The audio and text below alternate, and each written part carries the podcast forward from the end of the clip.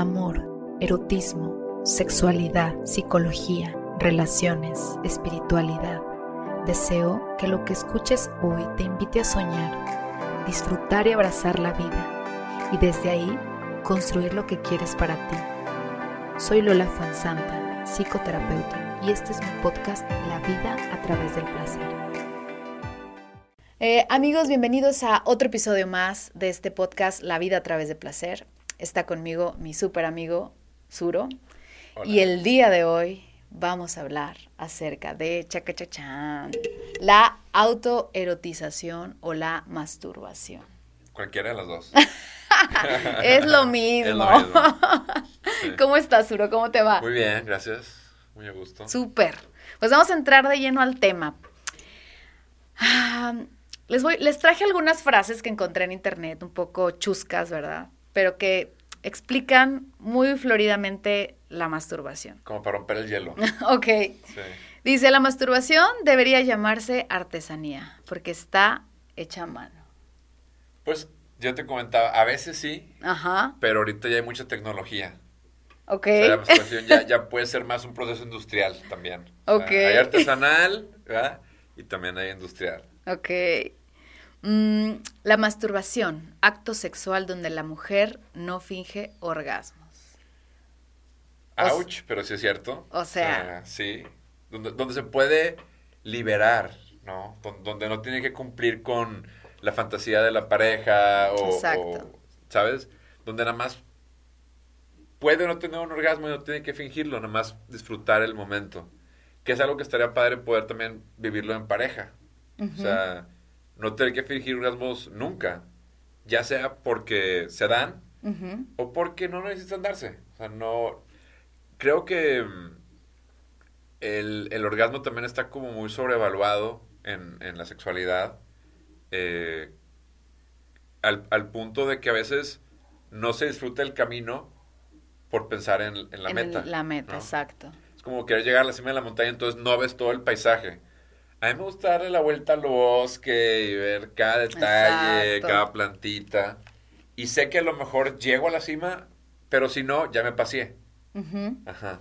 Fíjate que algo bien padre que yo creo que las parejas lo, deberían de experimentar es el, la masturbación o la autoerotización que tu pareja te vea hacerlo.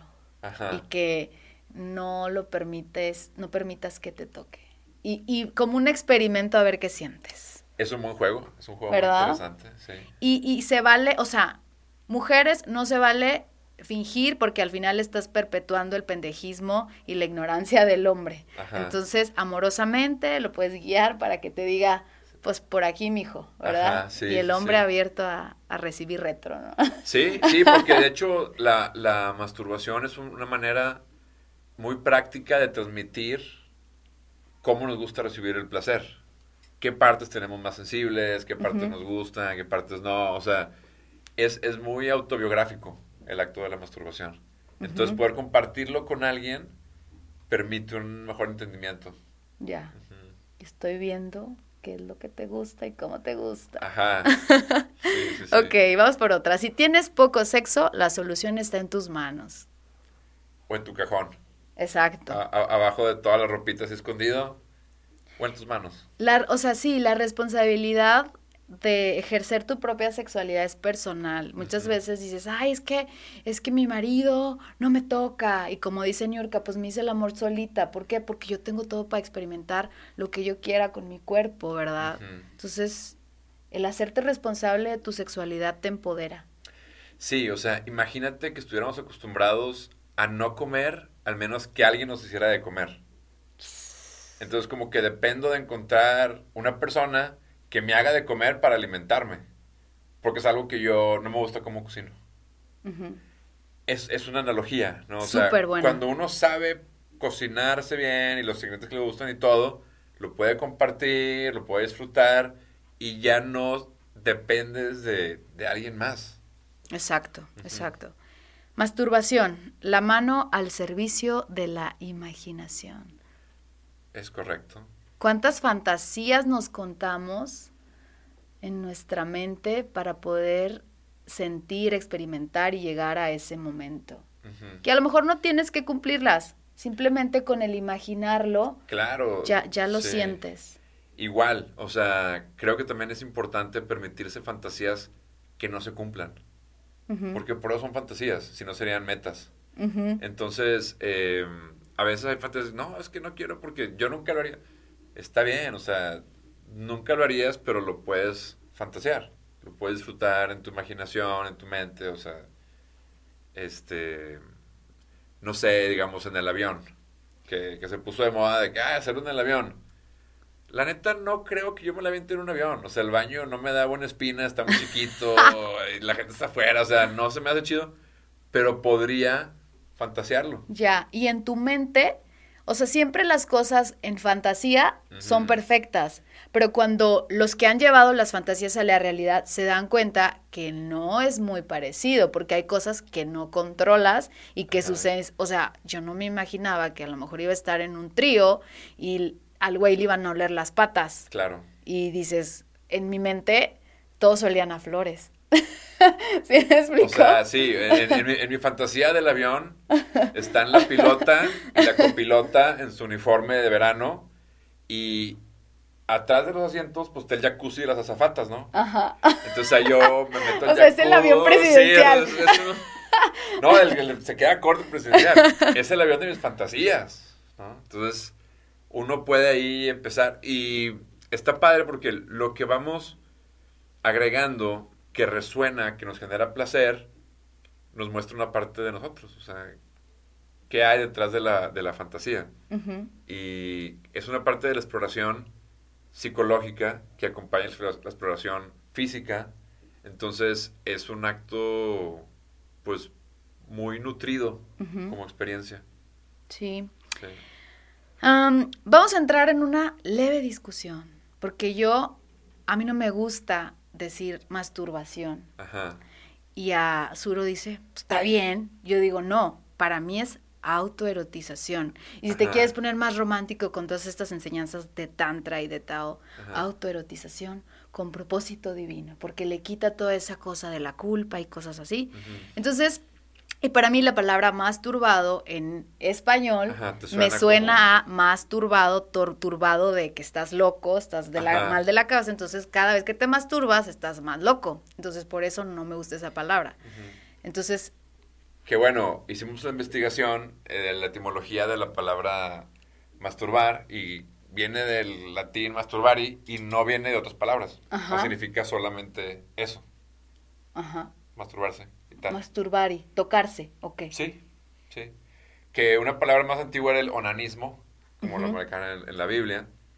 Y luego hubo una palabra como, ma, ¿cómo era? Masturbación, o así, que era como violarse con las manos. Porque en tiempos de la Inquisición y todos estos eh, tabúes sexuales, pues masturbarse prohibido, ¿no? Entonces era como violarse con las manos. A Diosito no le gusta eso. No. y bueno, y hasta es sabido que en, en, algunas congregaciones de monjas se tenían que bañar con calzón y todo porque pues el, el simple hecho de verte ahí abajo ya era un pecado. Sí, yo tuve una pareja este, que ya entrado a los veintitantos años, no tenía idea de cómo era su órgano sexual. Nunca se lo había visto, ni bañándose, ni con espejo, ni nada. O sea, ya le enseñaron a nunca mirar abajo. Este, entonces ella no tenía idea de, lo que había entre sus piernas. Wow. Chicas, si nos escuchan ahí en YouTube, por favor, vayan a autoexplorarse y a verse. Porque realmente te vas a empezar, o sea, bueno, muchas mujeres tienen eso de que, ay, el órgano sexual de la mujer es, es este feo o huele mal, y todas esas creencias al final, durante la relación sexual, pueden, este, te, pueden eh, repercutir en una mala relación sexual porque ni siquiera dejas que tu pareja te vea, ni te toque, ni te bese, porque sientes que hay algo feo ahí. Claro. Entonces, pues, háganlo.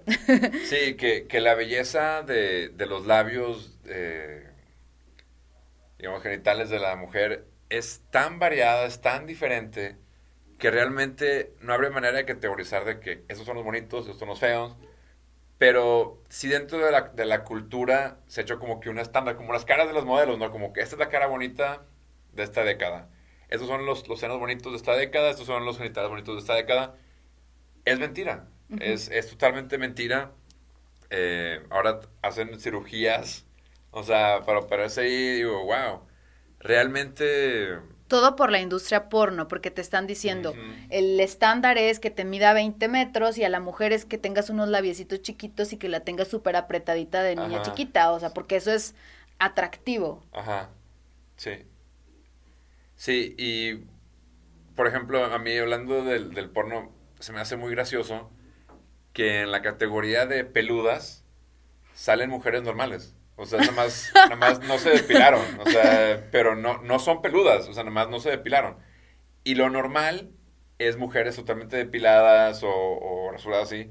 Entonces, ya se desnormalizó el vello público. Ya, ya se fetichizó. O sea, fetichizó, algo así. Este, ya es como una categoría bizarra, ¿no? Como que, no, wow, pelos ahí. O sea. Y hombre que te ve peluda o sea, en la vida real, dice, esta mujer no se baña, esta mujer es una cochina, porque trae esa mentalidad de que la mujer debe estar toda depiladita, eh, porque para, eso para ellos eso es más excitante. Para un porcentaje de los hombres, ahorita no tenemos... No vamos a generalizar. no, porque a mí en lo particular, a mí me gusta ya sea peluda o sin nada o así, creo que está padre cuando es una decisión, ¿sabes? O sea, que ahora quiero tener el pelo largo, ahora quiero estar rapada, ahora quiero estar... Pero no como que, no me pueden ver peluda, no puedo estar sin depilarme, no puedo estar así. O también de que nunca me voy a depilar, nunca me voy a... O sea, tomar control, ¿no? O sea, de, nuestro propio cuerpo, decir, quiero hacerlo así, lo quiero hacer así. Como que experimentar los dos polos y no pasa nada, y más bien es como tú te sientas cómoda y darte cuenta que si lo haces, lo haces por ti o lo haces por el otro. Este, desde dónde lo haces, o sea, yo, los, los ginecólogos no me dejaran mentir, o sea, por algo hay pelo ahí, por algo hay un vello que te protege de, de, de microorganismos, que te protege de infecciones. Entonces, si lo quitas todo, pues claro que puedes dejar la, la vagina vulnerable. Entonces, tiene sus pros y sus contras, las dos, las dos partes, ¿no? ¿Cuál fue el pro? Ah, bueno, incrementar la sensibilidad. Ajá. Ese puede ser Exacto, si no tienes nada, incrementa la, la, sensibilidad y puede resultar más, este, pues más rico para algún hombre que le guste así. Pues sí, o, para la mujer misma, ¿no? O sea, que ya no tiene esa capita de, de felpita que quita ciertos contactos directos con la, con la piel. Pero creo que está padre poder ir de uno a otro, ¿no? O sea, cambiar el nivel de sensibilidad y a veces aumentarlo, disminuirlo. Sí, a veces este hasta te sientes un poco más erótica. Sin nada yo creo que lo, que también lo da es la variedad. O sea, el, hecho de poder verte en una luz distinta. Por ejemplo, si estuvieras siempre depilada y de repente lo dejaras, te podrías percibir más erótica por el cambio. Entonces, yo creo que, que la variedad es, muy importante en, en, la sensualidad, en, el erotismo. Incluso cuando se tenga una sola pareja o no. Pero eso es lo que habla de exploración en lugar de estancarse. y, y cuando nos estancamos sexualmente estamos estancando esa creatividad y esa energía creadora y esas posibilidades. Y realmente la sexualidad podríamos explorarla todos los días, de aquí a 100 años de vida o lo que fuera, y nunca se termina. Nunca se acaba. Entonces, eh, a mí sí me gusta ampliar mis horizontes. Exacto, sí. Honestamente, eh, lo que yo hago es eso. O sea, cuando me siento que tengo ganas, pues sí te depilas. Cuando siento que no, que tengo flojera, que... Y, y, de las dos maneras me puedo sentir erótica y me puedo sentir placer y puedo tener mi orgasmo. Y si a mi pareja no le resulta un problema, pues ¿por qué a mí? O sea, ¿sabes? Pues bueno, ya es como que cuestión de gustos. Pero bueno. Sí. Eh, muchas personas se masturban ahorita, mientras, estamos aquí nosotros haciendo este podcast para ustedes, hay gente masturbándose. Aún cuando no hablen de eso. Es común que las personas de cualquier género y edad lo hagan, incluso antes de la pubertad. A veces los niños descubren que tocarse los genitales se siente bien. Sí, yo lo, yo lo descubrí joven y creo que tendría, no sé, creo que estaba en quinto de primaria por ahí. Em, y claro, o sea, fue fascinante, pero también como, ¿por qué nadie me lo dijo? O sea, ¿por qué me vine a enterar por un chisme o un amigo, un primo, lo que fuera? Este. Cuando es, es algo. Que es un derecho de cada persona. Este. Hace rato hablábamos de, de la educación, ¿no? La educación familiar, sexual, todo eso. Eh, es importante guiar la masturbación de, por ejemplo, si un niño o niña descubre una masturbación, que lo puedan hacer de manera segura, que no se pongan en riesgo, que no se pongan eh, vulnerables y, así, pero tampoco que se les reprima de que nunca lo hagas, no, es el diablo y no sé qué y tal y tal. Eh, que ese fue un poquito mi caso, ¿no? O sea, en mi caso, eh, una persona muy cercana a mí, ah, no quiero decir su nombre, pero es mi mamá. Ups, ah, este, no le parecía la idea de, que yo me masturbara de jovencito, ¿no? Pero pues para mí era, era un conflicto de intereses, porque por una parte no quiero broncas con mi mamá, pero por otra parte, ¿por qué no? O sea, estoy descubriendo algo que yo no sabía. O sea, es como... Pero, pero no te daba el tema de la culpa. Sí, porque decías, ya lo hice, ay, qué feo, deshonré a mi mamá y a Diosito y a la Virgen. Claro, sí, sí, yo, yo crecí católico. Ajá. Ajá. Pero es un poquito como, ¿no te acuerdas los celulares viejos que nada más traían un juego? Imagínate que tú tuviste ese celular durante 12 años y nunca le descubriste el juego. Era puro celular y calculador y tal. Entonces de repente un día, ¿qué es esto de la viborita? El snake, ¿no? Y descubres un juego porque nadie me dijo. O sea, quiero jugar y, no, puedes usar la calculadora, puedes usar las llamadas, pero no puedes jugar ahí. Entonces, eh, es un conflicto de intereses, porque por una parte no quiero desobedecer a mi madre, pero por otra parte no quiero desobedecer mi instinto y mi cuerpo. Exacto. Entonces, bueno, para mí ha sido un proceso como aceptar mi, mi proceso de autoerotización. Sí, como dice mi maestro Jerónimo, o sea, la sexualidad no es una parte de la vida, es la vida, porque si no estuviera la sexualidad no estaríamos vivos aquí. Entonces, lo ideal es normalizar hablar de sexualidad con los niños, en su lenguaje, con los adultos, y entre mayor información haya, pues es mucho mejor para que la gente aprenda a conectarse con su sexualidad, con su cuerpo, con su, eh, eh, si llevar a otras prácticas más este, espirituales, de tantra, de, de, de, de Tao, pues que lo haga, ¿verdad? Siempre y cuando con sus respectivos límites, porque también hay prácticas que nos han enseñado la industria porno, que son prácticas muy riesgosas, como esas prácticas donde te ahorcas o el masoquismo, o donde te enredas el bondage y todo. Bueno, y que, bueno, bueno, bueno, déjame, déjame, llegar a mi punto. Ah, bueno, Y que al final esas prácticas, este, eh, tienes que si, decides llevarla con otra persona, tienes que hacerlo con mucha responsabilidad, que sea un acuerdo mutuo y sobre todo que haya ciertos límites, porque sí se pueden salir de control y se han salido de control y ha habido gente que ha muerto por prácticas de a lo mejor este, los que les gusta masturbarse y ahorcarse. Ah, bueno, sí, sí, sí, por supuesto. O sea, que no sé, sería como masturbarse ir en la moto, masturbarse estar cocinando desnudo, o sea, eh, eh, no lo recomiendo, ¿no? Eh, la parte de la parte de la asfixia sí se me hace un tema complicado, la verdad. Oh, y fíjate, también hombres que les gusta estar con una chica y que les gusta asfixiarla. Bueno, te contaré como hombre que una gran parte de las mujeres me pide que las ahorque.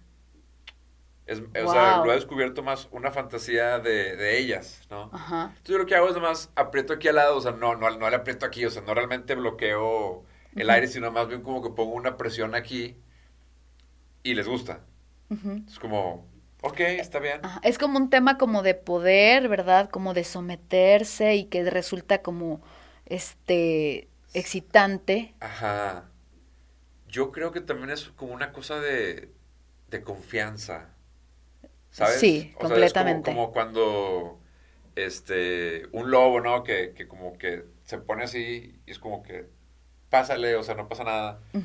Siento que es un poquito, sí, es como una vulnerabilidad, es, ofrecerte pues, el cuello, ¿no?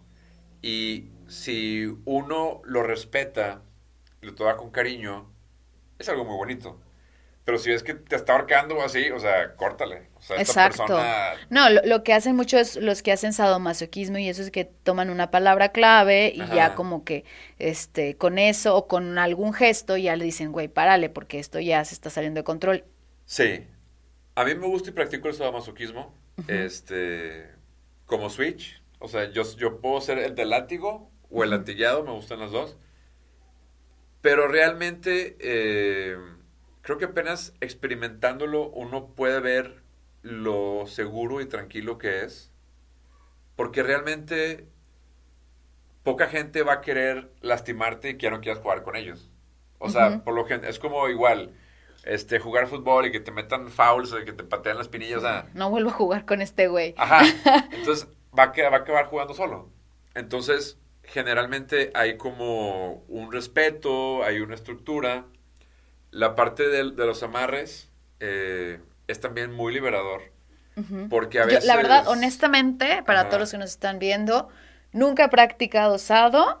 Sí, eso de la horcadita, pues como que sí, pero pues no tan fuerte. ¿Pero nació de ti o nació de mm. el otro lado?